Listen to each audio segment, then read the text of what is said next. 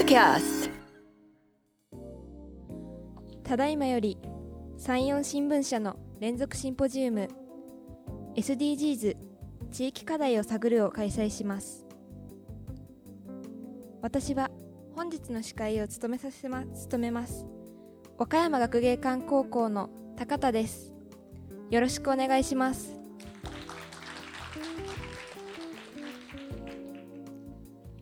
2023年第3回となる。今回のテーマは次世代と描くまちづくりです。それではシンポジウムのモデレーターをご紹介します。SDGs ネットワーク岡山会長の石原達也さん。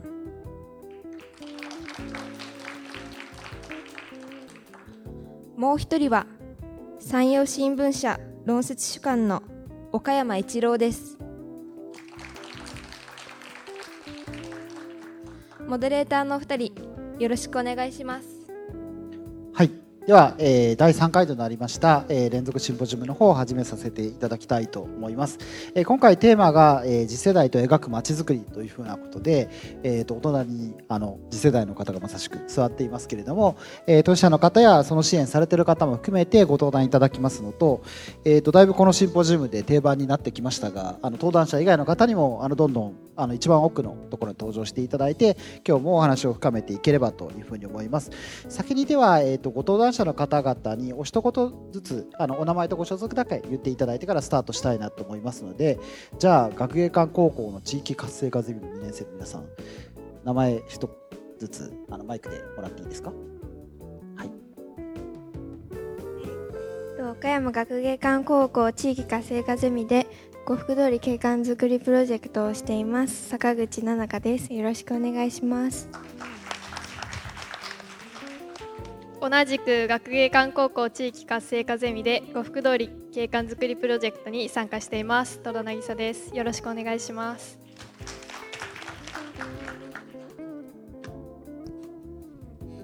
同じく岡山学芸館高校の谷口瑠奈です。よろしくお願いします。同じく岡山学芸館高校の立花です。よろしくお願いしますはい、4人今日は来てもらっています。で、その奥が、えー、宇野港の春さんということで、はい、自己紹介お願いします。えー、皆さんこんにちは。えー、多摩野を中心にまちづくり会社をしております合同会社リラードの、えー、上田春明です。よろしくお願いいたします。で、一番奥が、えー、ノートルダム精神女子大学の成清さんになります。ノートルダム精神女子大学の成清と言います。今日はよろしくお願いいたします。はい、このメンバーでお送りしますのでどうぞよろしくお願いいたします。では、えー、本題に入る前に本日の趣旨といいますか全体の趣旨含めて岡山さんの方からお願いいたします。今日は、えー、次世代と描くまちづくりという題をつけましたけど、えー、まちづくりそして人づくりというものを、まあ、同時にやっていくというような動きが岡山県内でちょこちょこ目立つようになってきたのでそれを捉えてそこからあその人づくりまちづくりのところをどうやっていったらいいのかというところを考えていけたらということで、えー、本日話し合っていきたいと思いますのでよろしくお願いいたします。じゃあ、えー、早速ですけれどもじゃああの4人から発表お願いいたします。はい、皆さんこんにちは。岡山学芸館高校地域活性化ゼミです。私たちは呉服通り景観づくりプロジェクトに参加し最大時の呉服通りを盛り上げる活動を行っています。本日の発表は呉服通り景観づくりプロジェクトとは前年度の活動内容そして今年度の活動内容そしてまとめの順でお話しさせていただきます。よろしくお願いします。そもそも呉服通り景観づくりプロジェクトとは最大時の活性化のため創立させされた最大時活性化協議会内のワーキンググループの一つです。最大寺栄養裸祭りで有名な観音院。特徴的な看板建築を持った。呉服通り景観の向上と活性化を図るプロジェクトとなっています。去年の10月頃から本格的に活動が始まり2代目の私たちに世代がバトンタッチされ今に至ります。前年度の目標は呉服通りの魅力を引き出し最大寺地区の人はもちろん最大寺地区の人はもちろん外部の人にも愛される場所にすることです。昨年度の先輩方は呉服通りが多くの人に愛されるためにはまず外部の人にも愛される場所にすることが大切だと考えました。最大寺周辺には若い世代の人や高齢者の方まで多くの人が住んでいます。特に呉服通り周辺には最大寺小学校中学校高校そして学芸館高校など学生が多く存在するため学生に焦点を当て関心を持てるような活動をしようと考えました。次に具体的な前年度の活動内容についてです。前年度は周辺に学校が多いことに加え女性や学生にフォーカスした取り組みを行いました。SNS を活用し拡散してくれることで拡散してくれることが期待されると考え女性や学生にフォーカスした取り組みを行いました。昨年の10月頃から活動を開始し前年度私たちはこのプロジェクトに携わっていなかったため最大寺高校の皆さんに前年度の活動内容についてお話を伺ったところと夕方頃に呉服通りに集まった際に明かりがなく欠けがないことが課題だと考えたそうです。そこから呉服通りのレトロな景観を崩すことなく景観を崩すことなく明かりを灯し景観をより良くしていこうと考えた結果アンドンというアイデアに至ったそうです。そして住民店舗にご協力いただきアンケート等を行いながら活動を行っていきました。アンケートを行っている中でいくつかの反省点が挙げられました。長期的な設置を予想して制作したため太陽光発電ができる照明を用いて制作していましたが十分に太陽の光を浴びることができていないことが分かりました。加えて天候にも左右されやすいことが挙げられこのことは雨が降った時の耐久度にも影響を及ぼしていることが分かりました。そこから私たちは長期的に設置することよりも設置方法の統一や最大寺栄養などのイベント時のイベント時のみの設置とすることで耐久度に考慮する必要や照明を太陽光に限定する必要がなくなることができると考え改善できるのではないかと考えました。このような課題を踏まえ前年先輩方の代から私たちの代へ世代交代され今年度は昨年から受け継いだアンドンをはじめとし地域住民の方の意思も取り入れつつ若い世代の意思を取り入れた新たな取り組みを行おうと思いました。具体的に流入人口を増やし呉服通りの活性化を促すアイデアを考案し訪問者がまた訪れたくなるようなそしてにぎわいのある呉服通りを作っていくという目標を立てました。次に今年度の活動内容についてです。今年度の目標をもとに景観づくりプロジェクトチームの中で2つのグループを作りそれぞれで役割を作り活動を始めました。まず旧アンドンチームの活動についてお話しします。まず旧アンドンチームは昨年度の活動をもとにしてアンドンを設置させていただいた呉服通りの住民の方々にアンドンの設置タイミングアンドンのデザイン具体的なデザインの案今後についての意見の4つについてアンケートを実施し調査しました。その結果アンドン設置時期の検討白アンドンから模様付きアンドンへのデザインの変更が必要なことが分かりました。アンドン設置時期に関しては呉服通りの住民の方々から毎日設置するのは負担が大きい。昼から設置すると景観が崩れる。光が弱い。などの意見が出たことから設置時期を最大自衛用花火大会などのイベントごとに限定することにしました。それにより照明の点灯時間と耐久度を考慮する必要がなくなるので太陽光のライトから乾電池式のものに変更を行いました。また白あんどんではなく模様を入れてほしい。また入れるなら呉服通りに関係したもの和風なもの呉服通りの雰囲気に合ったものがいいという意見が出てきたことからチームで協議しアンドンの一面は呉服の文字もう一面は真言宗真言宗の間違い文も残り2面は市松模様のデザインを入れることになりました。実際に8月19日の水祭りというイベントに4個のアンドンを設置し実証実験を行いました。そして再びアンケートを取った結果紙で保護する紙を保護するクリアファイルのサイズが合っていない影が薄いといった意見をいただきました。今後はアンケートをもとにしながら設置デザインの再検討配置方法の統一各イベントでの実証実験照明の変更などをしていきたいと考えています。ここから新アンドンチームの取り組みについてです。新アンドンチームでは小学生をターゲットとした取り組みの実施を考えています。昨年度の活動を踏まえての課題として設置するアンドンの数が少ない。住民にも地元のイベントに来てもらいたいということが挙げられました。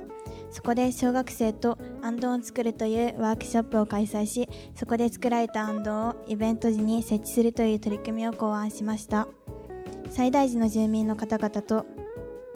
と実際に交流できる取り組みを考えている中で子どもたちが夏休みの宿題のテーマが決めづらく困っていることに着目しました。そこから子どもたちとアンドンを制作することで子どもたちを夏休みの工作や自由研究の題材にもなり工作の楽しさを知ってもらえることができる。さらにイベント時にそのアンドンを設置することで親世代のイベントへの集客にもつながれると考えられた点でこの取り組みに提案しました。そして取り組みを実現するために東岡山工業高校の皆さんに協力してもらいながら新たなアンドンのアイデアを考えました。新たなアンドンでは和紙部分が後から貼り付けることができるため小学生が絵を描いたりするなど自由に創作することが可能です。他にも東岡山工業高校の皆さんの技術によってアンドンは手で切り取ることができ小学生でも簡単に制作できる仕様になっています。さらに部品に使う台紙の量を極力減らし 3D プリンターで製作するため安価で大量生産が可能になっています。新アンドンチームの今後の展望としては現状の取り組みは考案しているだけなので実際に最大自治区の小学校にワークショップ開催の依頼をすることを計画しています。また新アンドンは旧アンドンよりも小さなサイズで大量生産して呉服通り一帯に吊るすことを計画しているのでサイズ感の調整やそれに伴う材料の数量コストの把握を進めていきたいと考えています。そして安藤の完成は2月に行われる最大税予で展示するため12月頃の完成をめどにして行っていく予定です。最後にまとめです。旧アンドンチームは去年のアンドンに改良を加え実証実験を行いました。住民の人々の声や実際にアンドンを見た人々の声や住民の人々の声や実際に安藤を見た人たちの感想を踏まえさらなる改良が必要だと感じました。新アンドンチームは新たな形のアンドンを小学生と制作することを提案しました。ワークショップを通じた地域住民の皆さんとの交流を図ることで地域が一体となることを目指します。今後に向けてです。今までの活動は去年の先輩方の意見を参考にしたアンドンを中心に活動してきました。この活動は最大寺地域の活性化に向けた第一歩としては非常に意義がありますが同時にこれだけでは地域活性化に対して十分であるとは言い難いと感じています。なので私たちは新たな意見として空き家の活用や呉服通りの清掃活動などを提案する予定です。私たちは実際に最大寺に住んでいるわけではないため住民の人々の声声をが聞こえづらいのを強く感じました。そのため折に触れてアンケートを実施しできるだけ地域住民の皆さんによりこ寄り添っていくことが大切だと感じます。私はこの活動を通して、えー、本当の地域活性化とは何か経済的に余裕ができたらイベントで一時的に人が増えたら定住人口が増えたらなど最終的には何を目指すのか私たちの想像だけで計画を進めてしまっていないか自己満足になっていないかを随時振り返り地域住民訪問者の両方に寄り添った活動をしていきたいと感じています。今後は地域活性化の意味や自分たちが目指している呉服通りを見失わないような活動をしていきたいと思っています、えー今回の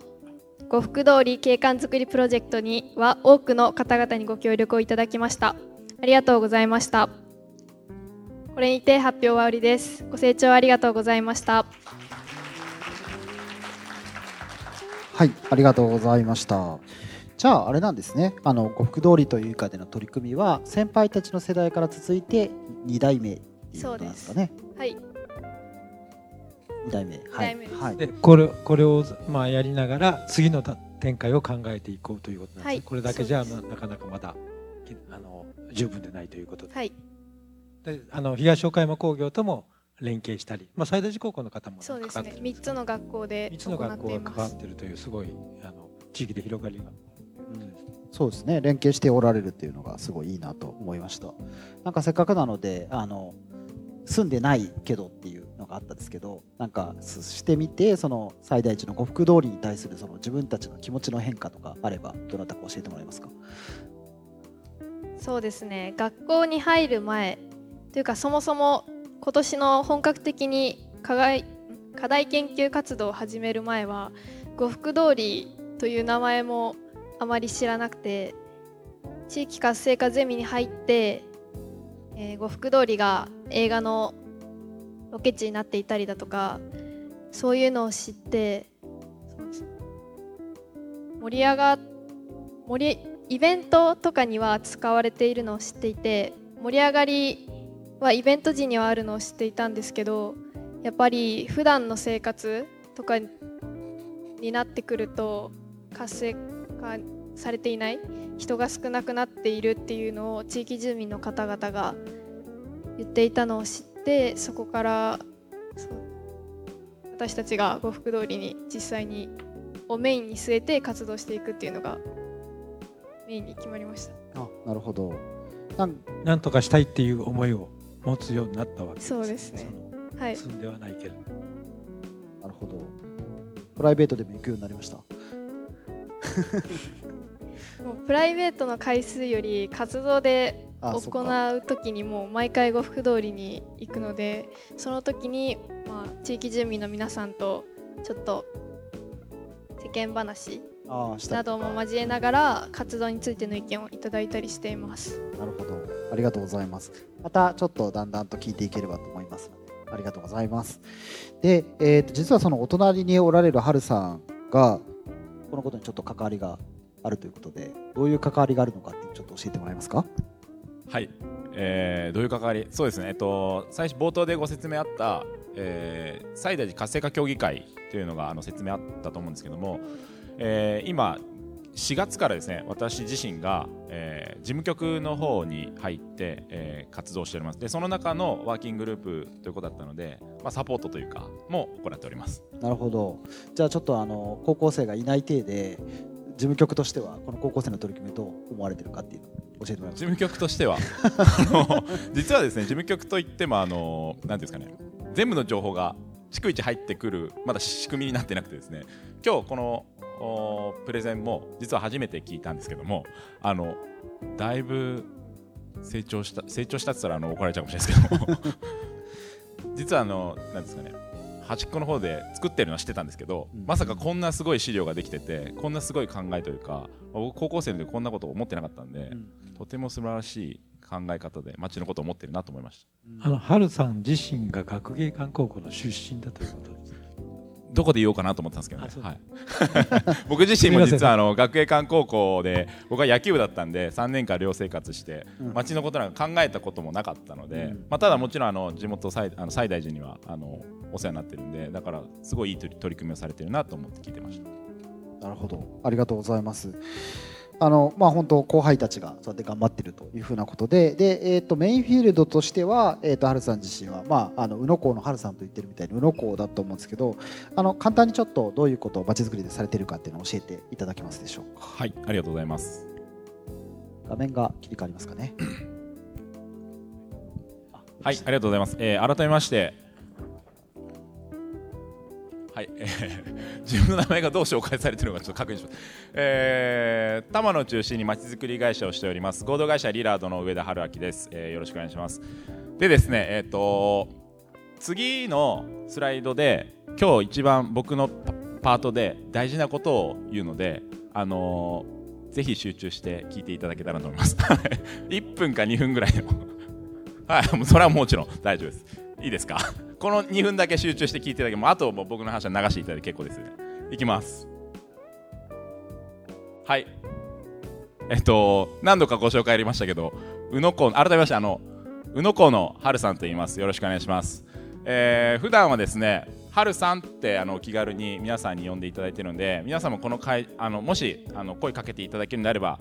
上だって言っても僕振り向かないので、あの春さんって声かけてください。で、えっと、なんでかっていうと、僕、今、多分玉野市で本名知ってる方が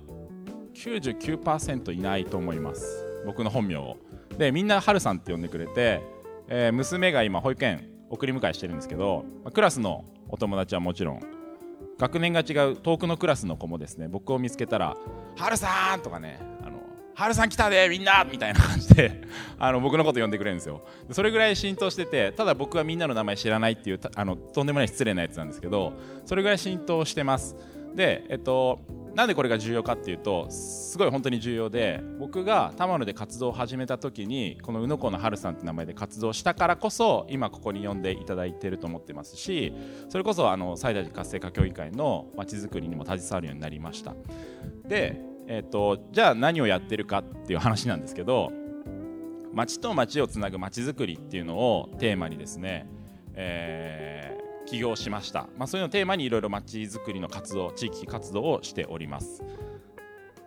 でこれがですね、えーまあ、合同会社リラードという箱を使ってえー、まあ、玉野市を中心に、まあ、地域の方がより豊かにより笑顔にっていうのを軸にですねまちづくりをしています。でやってる事業の内容なんですけれどもまあ、簡単に、えっと、左上のシェアショップ渦っていうのは飲食をやってます。で右のポートランドパークっていうのは、まあ、将来田野に公園作りたいなっていう思いがあってこの名前にしてるんですけどバスケショップ、まあ、アパレルですね。物販してます。で左が空き家活用、えっとまあ、玉野もいろんな空き家がまだまだいっぱいあるのでそういった問題に取り組んで空き家を活用してそれこそあの前回の瀬戸芸においてはあのヤニス様とちょっと交渉してまちづくりのためにちょっと使わせてほしいという交渉をしてですねちょうどあの瀬戸芸の方もアート作品の誘致をしてたので、まあ、そこにご紹介して、えー、前回の瀬戸芸作品の誘致にもあのちょっとご協力しました。無人無人島もですね近くに、まあ、海に面しているのでいろんな無人島ある中で今2頭を使って無人島プロジェクトというのも行っています。あとクラファン支援、まあ、こういったサポートもしてたりとかと観光振興、えっとまあ、玉野はですね、まあ、とても魅力的なところで僕も今、あの移住してというか住んで中からいろんなこと取り組んでるんですけどもまだまだ、えー、掘り起こした方がいいこととかまだまだ発見できてないこととか、えー、地域の方とか観光の方にとってもっといいサービスって多分もっともっとあるんでそういうのをまあ作ったり発見したりっていうのをやってます。で今日は、えっと、次世代つなぐまちづくり次世代とつなぐまちづくり。だったので、まあ、主にシェアショップ渦と観光振興についてお話ししようかなと思ってます。でシェアショップ渦なんですけど、えー、今3年経って4年目になりました。で左がもともと始めたと居抜きいわゆる居抜き物件ですね。こういった形だったんで3年経ってようやく右のちょっと小綺麗な感じというかおしゃれチックな感じにまで 持ってきました。中もあのそれによっていろいろ変えたんですけどもえっとまあ、飲食って言ったらですね何やってるかっていうと何屋さんって言えないんですよ実は。あのなんていうかな。何々屋さんですっていうのが言えなくてシェアショップ渦ですって言ってるんですけど、えー、朝はうちの妻が、えー、喫茶キンバリーという妻が名古屋出身なんで喫茶キンバリーと名古屋モーニングを朝7時から10時までやってます。で僕もともとあのそうです岡山に来たのが6年前に戻ってきたんですけど子育て中心にしたいということで、まあ、昼の時間からは、まあ、子供と一緒にいよう。じゃあ昼以降どうしようかな。じゃあ地域の方玉野ってお店がまだ少ないので地域の方に使ってもらおうとかえーまあ、チャレンジショップのような形で使ってもらえたらいいよねで使ってもらった後に地域にお店が1つ2つ増えていったらいいよね。しかもそれが空き家とか空き店舗をつな使ってっていうのが目的でシェアショップズっていうのを始めました。でそういった取り組みの中で、えっと、今日はあのそちらに立って今お二人立っていただいてるんですけども玉のビーズという団体に出会いました。えっと教育委員会。玉野市の教育委員会に所属している学生主体の地域活性化ボランティア団体です。はい、あと詳しくあのお二人からと思うんですけども、えー、まあ彼女らと出会ってですね彼女たちが、まあ、そもそもフィールドワークでいろんなことをしている中でこの渦を使って、まあ、挑戦したいことがあるんだっていうのを、まあ、ご相談いただきましてで挑戦するにあたって、まあ、こういったあ例えば飲食だったら、まあ、こういうなんだろうなメニューの方がいいよとか値段設定の方がいいよとかこういうセットの方がいいよとか接客ってこうだよみたいなところいろんな角度からまあサポートアドバイスして、まあ、当日はもう学生だけであの運営したっていうところで。すで右はですねあのその時の写真なんですけど玉名市の柴田市長にも来ていただいてですね大盛況でしたね。はい。で次が、えっと、そのそれをきっかけにですねあの4月に「うの丸」というイベントを私も実行委員の一人でやったんですけども玉のビーズの皆さんにも、えっと、急遽手伝っていただいて、え当日の、えっと、チラシ配布とかですね、あの、まあ、自分たちの活動の紹介というなども会場を回ってしてくれました。その時の写真です。で、えー、後で詳しくあるんであのちょっと冒頭触りだけなんですけどもあの旅する人づくりまちづくりフォーラムっていうのもあのタモノビーズの活動を通してですね僕も一緒に呼んでいただいて前回分けであったんですけどそっち呼んでいただきました。で次回の会場が、まあ、玉野ということであのすごい楽しみにしてるんですけどもそれが10月21日にあるんですけども10月21日がですねあのこの第2回の「うの丸」っていうのが開催されて、まあ、それも今度多分8000人とか1万人規模の、えー、なってるんでまたぜひあの来ていただけたらと思います。で最後にえー、僕がですね地域団体いろんなところに所属してるんですけども、あのー、最後の最後に書いて西大寺活性化協議会、えっと、これが一昨年ぐらいから、まあ、携わるようになって今年本格的に事務局に入って活動させてもらってるんですけども、えーまあ、先ほどちょっと紹介にあった学芸館高校出身なんですね僕。で実は埼玉県出身で、えっと、高校3年間しか岡山にいなかったんですよ。でただですねあの2年ぐらい前の話なんでもう忘れてしまったんですけど学芸館高校が初めて選抜の甲子園に出た時の一応メンバーだったので、まあ、すごいその思い出というか強くてですね、まあ、卒業して横浜行って大学生活して社会人になってなんかふとした時にやっぱり自分が成長できたのってその高校3年間の部活とか学園生活通してだよなっていうのがあったので、まあ、いつか戻りたいっていうのが6年前でした。で戻ったからにはここに恩返しがしたいってあったんですけどなかなか僕野球もやめてしまったし直接できなかったんでじゃあ今できることって何かなっていうのを探してる時に宇野子と出会ってこの街魅力的だな地域課題でもいっぱいあるなじゃあなんか自分でも解決できることないかななんかやってみよう小さいことからどんどんやってみようって活動し始めたのがつな、えー、がって今合同会社リラドになってます。で、えっと、冒頭説明した街と街をつなぐ街づくりっていうのをテーマにしてたので、えー、多摩で活動したら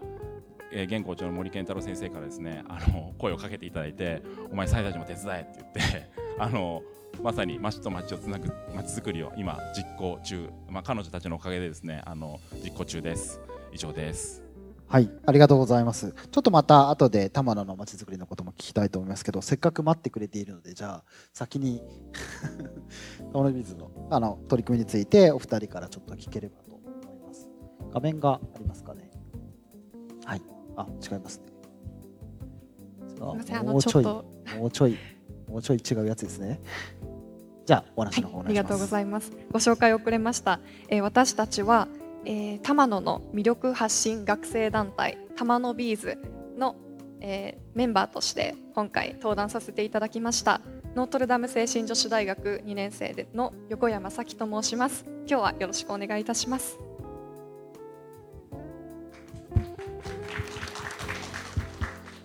えー、玉野ビーズに所属しています。倉敷南高等学校に通っています。小松原愛子と申します。お願いします。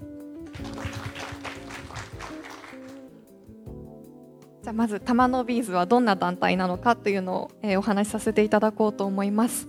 えーもともともとですね玉野ビーズは玉野スチューデントガイドプログラムという、えー玉野市教育委員会が発足した、えガイドプログラムがきっかけとなって生まれたチームです、えこのプログラムは宇野港に来た外国人観光客に、え学生がガイドやインタビューを行うという活動になります。それがきっかけとなって、え大人に言われてやるっていうのではなくて全て学生が主体となって、え地域のためにどんなことをすればいいのかっていうのを自ら考えて企画から実行まで全て学生主体となって取り組むという活動をしております。えこれまでの玉野ビーズの活動は、えーまず最初に玉野スチューデントガイドカフェというイベントでこれですねえっ、と春さんのシェアショップ渦を借りて、えカフェを開きましたそこでは外国人ボランティアさんを呼んで、交流をしました。そしてあもともとのカフェの、えー、と開催をきっかけする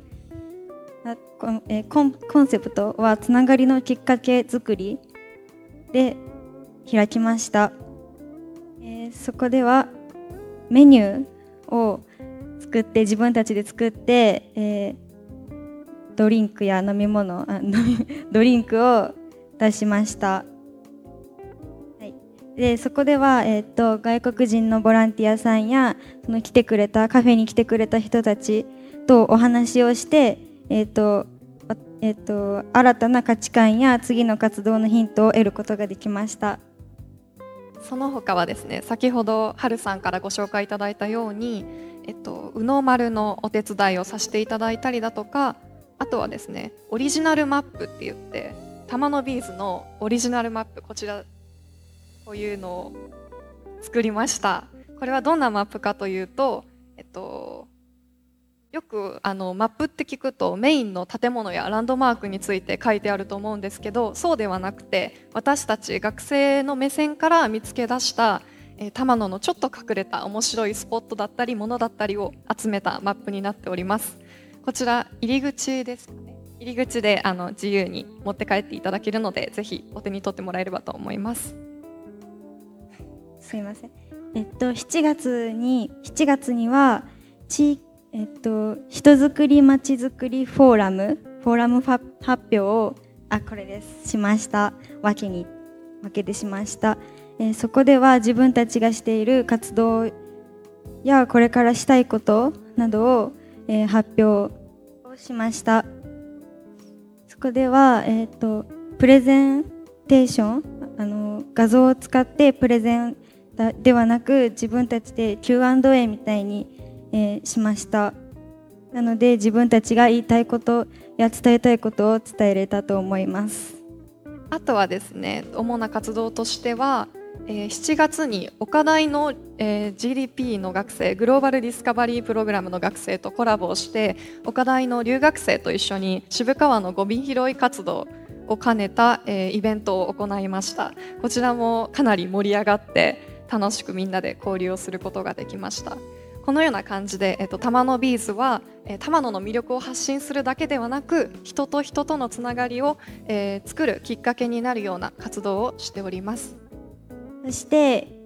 今後活動していく活動予定のイベントで、えーっと春さんが主催春さんが主催の宇野丸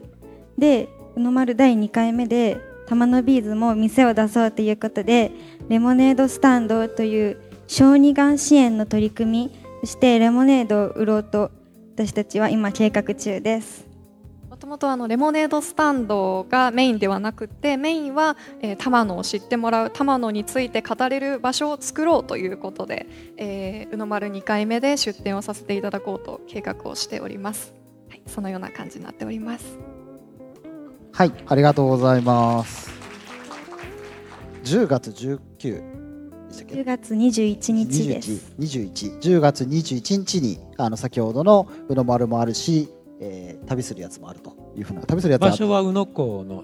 あたりですかね。宇野丸宇野は港の宇のこのそば日の丸自体は、えー、第一特定という、まあ、芝生エリアとあと町戸かき氷で有名な町戸さんの駐車場を使って。ああの、宇野駅のすぐそばですね、はい、で、フォーラムそのさっきの人づくりフォーラムは宇野駅降りて目の前に産業振興ビルってあるんですけど、まあ、そのビルの。宇野駅のすぐそば、はい、だからもうほぼほぼ会場が一緒みたいな感じです10月21日でありますのでちょっと皆さんも、はい、覚えていただいてまた後から宣伝する人がいるかもしれませんけど、はい、そうですね。一旦そういうのがありますということであの先ほどのマップのやつカードあのなんでマップなのにあんなちっちゃいのかっていう風な感じかと思うんですけれども QR コードがあれですよね。ついていて Google マップであのこの皆さんが調べられて街の中で面白いところが Google マップ上につくという風なことで小さいですね QR コード名刺サイズになっております、はい、読み込んだらあの見れるというふうなことでそこをあの Google マップで訪ねていけれるっていうふうなことですよね。なぜかカセットテープがモチーフという。あそうそう。いやそこが僕もちょっと今 B 面カセットテープの B 面のようなっていうそうなんですよ。見たんですけどカセットテープ世代じゃないでしょ？ね、あのデザイナーさんと何度も相談を重ねて、はいカセットテープの B 面との B と玉のビーズの B が掛け合わさっていいんじゃないかということで。あなるほど、はい、こちらにだいぶそうですね。世代によってだいぶ何の B なのかっていうあの本当にレコードの B なのか CD の B なのかカセットの B なのかみたいないろいろあるかと思いますけれども。はいそうしたようなことでデザインされたものがありますのでぜひ受付で持ち帰りいただければと思うんですけど大学生と高校生じゃないですか。いろんな世代の方で UNO のその出身というか UNO に住んでる人たちがやってるって感じですかね。そうですね。あの出身じゃなくてもその玉野市にすごい興味がある学生だったりそれから地域創生や国際交流に関心がある学生え中学生から大学生専門学生まで、はい、います。すごいですね。いろんな世代でやっておられる。あの一点。あの今ちょっととても大事なこと言われたんですけど大人に言われてやるのではなくて、ね、自ら主体的にやるっていうその辺はどどうしてそういうふうに思うそうですねやっぱりあの言われてやるのではなくって自分たちでやってみたいことがあるっていうふうに気づいてでそこから、えっと、何かなんだろうな自分たちの力で自分たちの目線で何か取り組めないかなということで、えー、玉のビーズが発足しました。私も倉敷の高校に通っていて大体の生徒さんが倉敷に住んでいるのでその私玉野なんで出身が。玉野からっていう多分結構珍しいんですよ。だからその倉敷の友達とかに、えー、玉野が玉野あんま知られてないっていうかそういうでな何があるんですか？みたいな感じなんです。えっと何があるの？って聞かれてもなんか前までは答えれなかったけどその活動を始めてからはあのちゃんと海と山があって美味しいか美味しいレストランもあってみたいな言えて、はい、助かってます。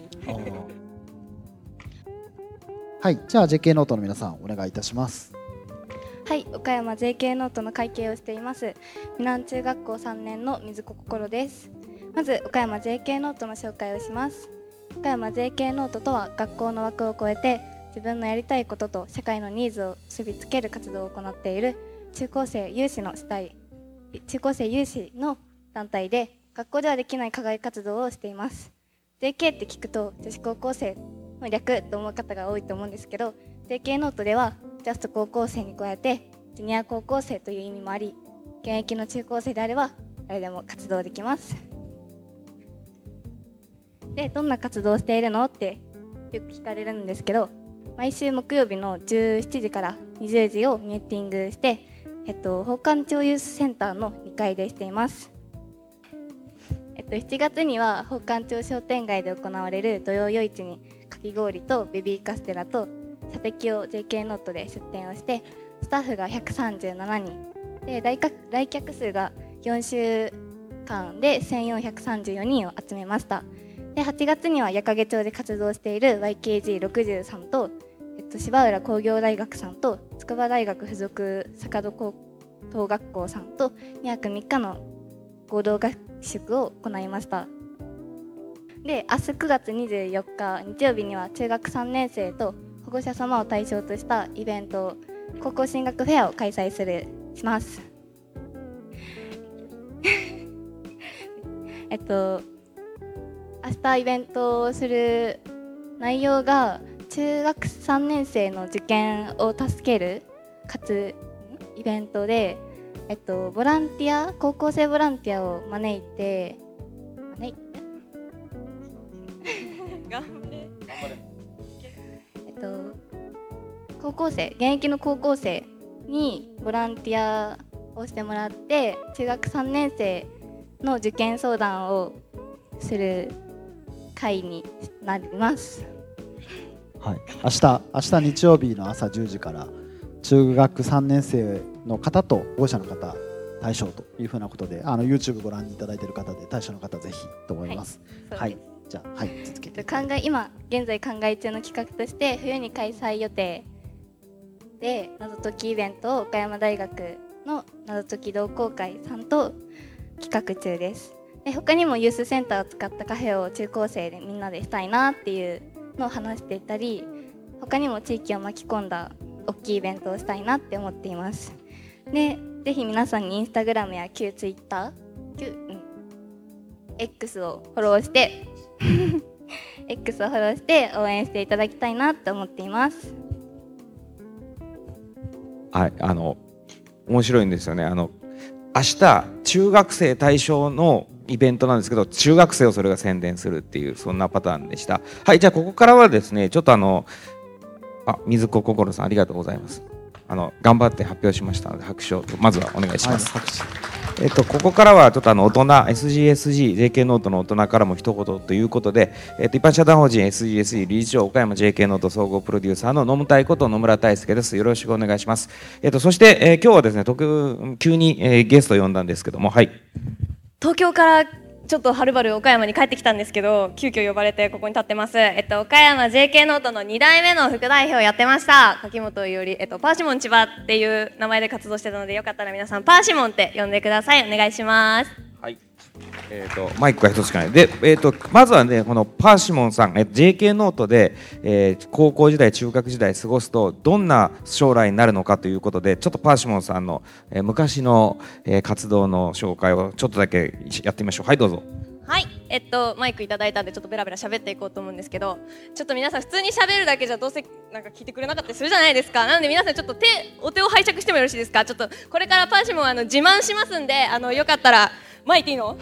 よかったら皆さんあの毎度毎度拍手をお願いします。えっとまずですねちょっとこっち半分からいこうかな。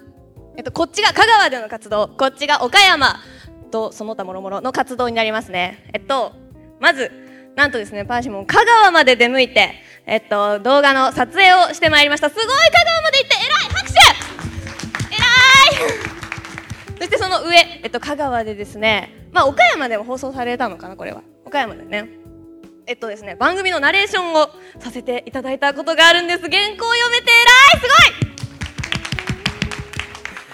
ごいでですね、次、岡山での活動ですね。パーシモン食べるのが大好きなんですよ。もういっぱい食べるんです。今日もですね、ラーメンと天津飯と餃子を食べてきました。で、そんな食べるのが大好きなパーシモン、全国から美味しいもの欲しいっていうことでですね、全国の高校生オンラインミーティングっていうのをやりましてですね、そこの総合司会をさせていただきました。すごいパーシモンってやっぱすごいんだな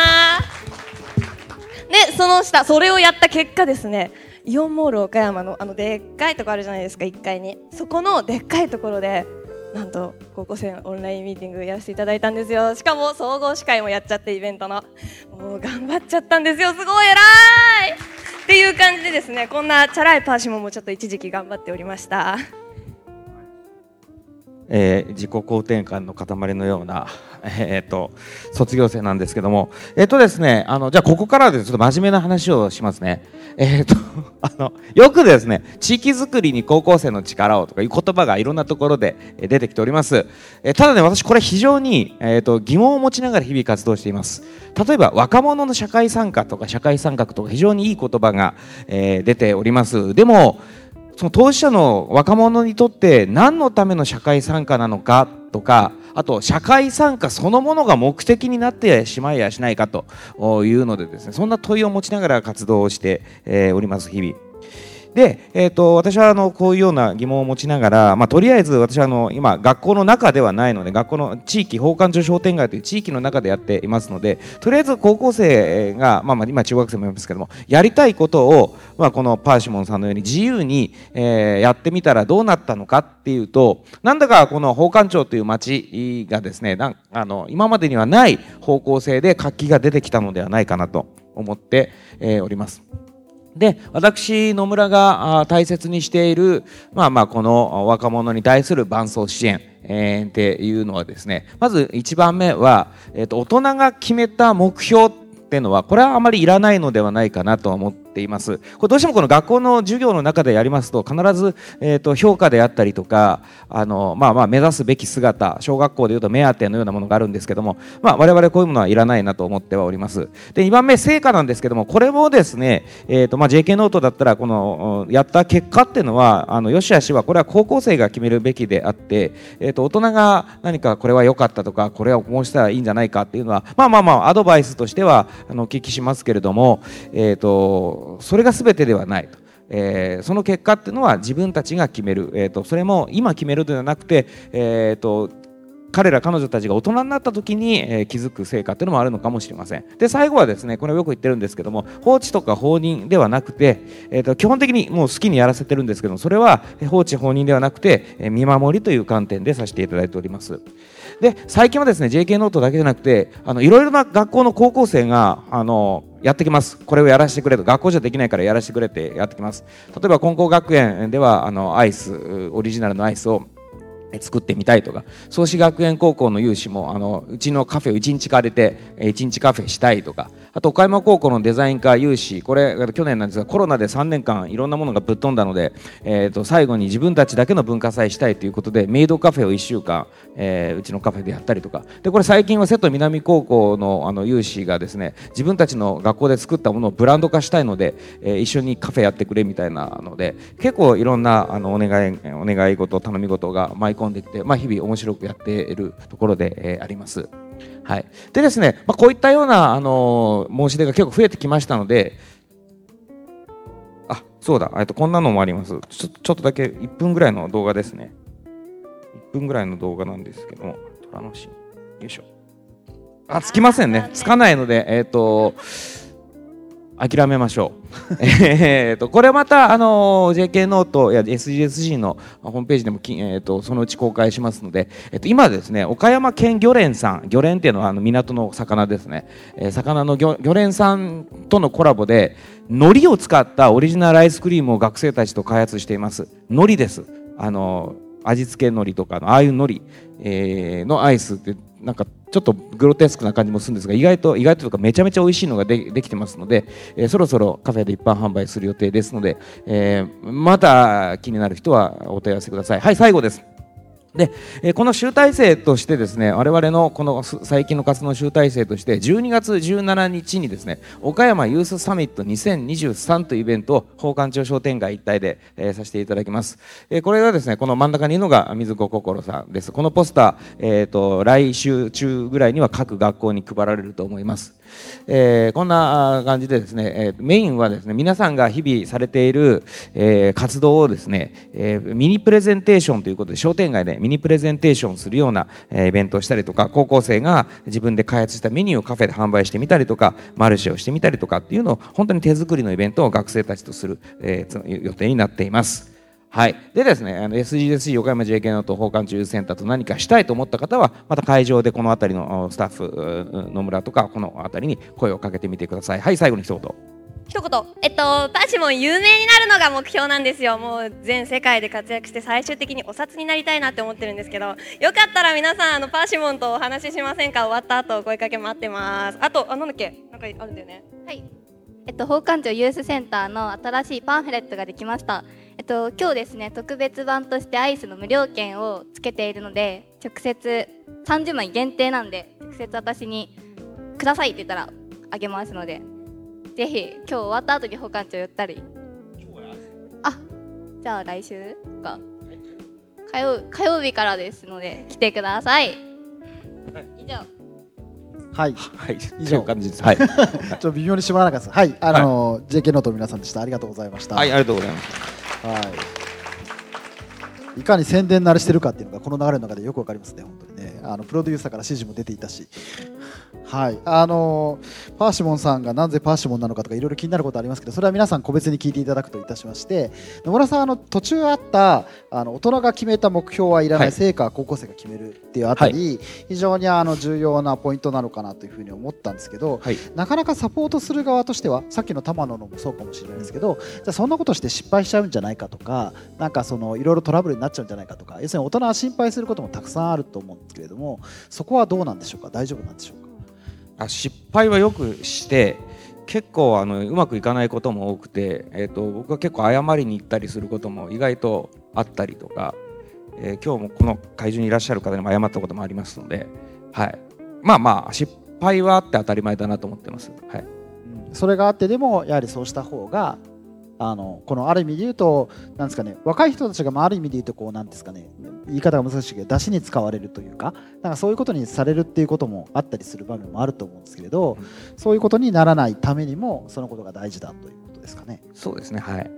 出し多いですので、はい、はい、ですよね若い人たちが来てるから盛り上がってんじゃないかみたいなことにされてしまうんじゃなくてということで言えば重要なことなのかなと思います。でとまあ、とかく、まあ、授業とかでもやって形だけ整えるということにやっぱりなる可能性というのはまあまああるかもしれませんけどそこからどう出して本当に子どもたちの成長とか地域のお活力につながっていくかというところあそういうところにかかっているのかなという気もしますが。あのうまくいかなかった事例集なんかも作ってもいいかもしれないです。ああの今うまくいく事例集これからね石原さんとかと作りたいなという話前したじゃないですか。うまくいかない事例集も裏バージョンで裏垢でやってもいいかもしれないです。それをちょっと山陽新聞でも紹介しましょうか。うまくいか辛くなる記事になるかもしれないですね。うまくいかなかった重要から。はい。はい。あの、そうしたことも含めて教えていただきましてありがとうございます。もう一度拍手いただければと思います。ありがとうございました。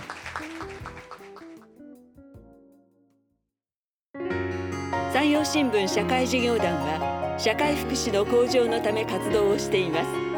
す奨学金制度や社会福祉関係者への表彰をはじめ母子福祉児童福祉障害者福祉といった地域福祉事業に取り組んでいます。活動は皆さんのご寄付で支えられています。